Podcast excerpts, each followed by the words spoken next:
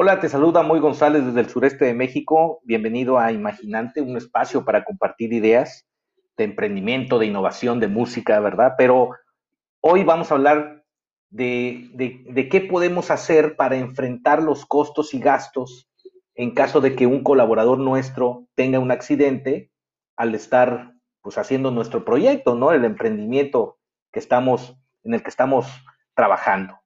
Pues sí, es un riesgo finalmente andamos en la calle, estamos eh, haciendo, creando, haciendo cosas y, y bueno, pues es una posibilidad que puede ocurrir ¿no? en cualquier momento. Si eso ocurre, por supuesto, la seguridad social que tenemos contratada va a ayudar mucho, pero en ocasiones la seguridad social o no tiene la agilidad que necesitamos o este, las comodidades que requerimos o, medicina en estos tiempos, ¿no? O ciertos servicios y, tenemos que entrarle nosotros como, como líderes del proyecto, como patrones, pues a, a pagar eh, algunos servicios en forma particular. Pues bien, existe una opción en, en, el área de seguros que se llama seguro de accidentes personales que puedes contratar en forma individual o colectiva para tus empleados, tus colaboradores. Como lo dice su nombre, este seguro no cubre enfermedades, solo cubre accidentes. ¿Cuáles accidentes? Bueno, pues las que tienen que ver con el riesgo contratado, las que tienen que ver con tu, con tu giro de negocio eh, eh, declarado al momento de contratar, de tal forma que va a cubrir los accidentes que ocurran de la casa del, de, de tu colaborador al área de trabajo, todo lo que tenga que ver con el trabajo, ¿no? Las actividades laborales y luego el regreso del área de trabajo o de su centro de trabajo a su hogar. Por supuesto, si de regreso se, detiene y se mete a jugar fútbol y algo pasa ahí, bueno, pues eso ya, ya, ya eso es, otro asunto, ¿no? Pero en caso de que esté laborando contigo y llegue a tener accidente, se, va, se van a cubrir los riesgos relacionados. Hay muchos riesgos relacionados con accidentes. Las consecuencias pueden ser desde leves hasta muy, muy graves, ¿no? Hablemos de las tres principales eh, coberturas o consecuencias que puede haber y que este seguro te puede cubrir. El primero es muerte accidental.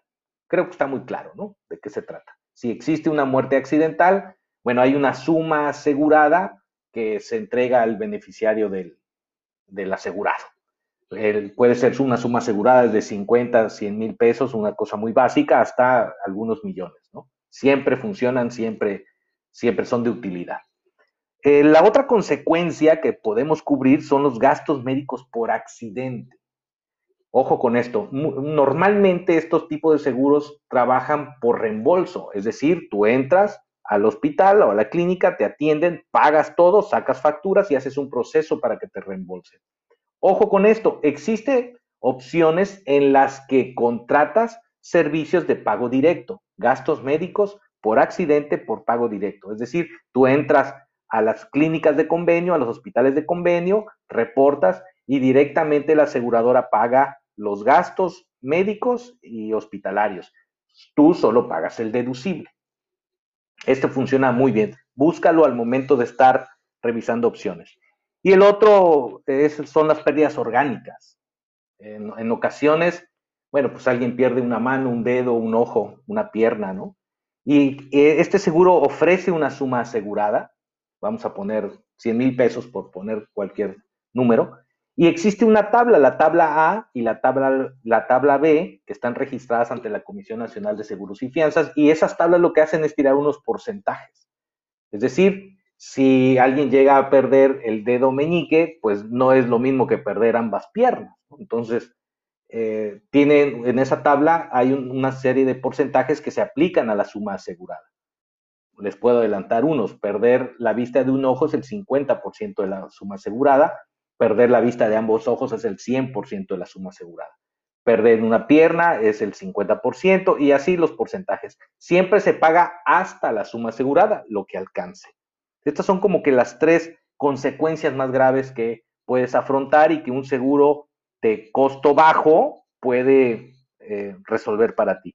Con todo y que efectivamente es un costo, decía yo, es deducible de impuestos para el emprendedor, siempre que sea para sí mismo para sus empleados o colaboradores. Entonces, aunque gastes, pues le recuperas bien impuestos, siempre hay opción.